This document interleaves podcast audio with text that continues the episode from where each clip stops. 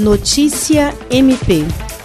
O Ministério Público do Estado do Acre, por intermédio da Promotoria Especializada de Defesa da Saúde, voltou a celebrar um termo de ajustamento de conduta visando a adequação de estabelecimentos às regras sanitárias da Covid-19, desta vez com os bares Capones Bar e Unibier Pub. Para garantir o cumprimento dos protocolos e evitar o fechamento de estabelecimentos, o MPAC promoveu uma reunião com representantes de bares e restaurantes com o objetivo de firmar um compromisso de adequação às medidas, independentemente da regressão ou manutenção dos níveis de risco do Pacto Acre sem Covid. As medidas já haviam sido tomadas na semana passada com os estabelecimentos Seringal Beer e Tardezinha Grill e Fishes, que também concordaram em assinar o TAC evitando a judicialização.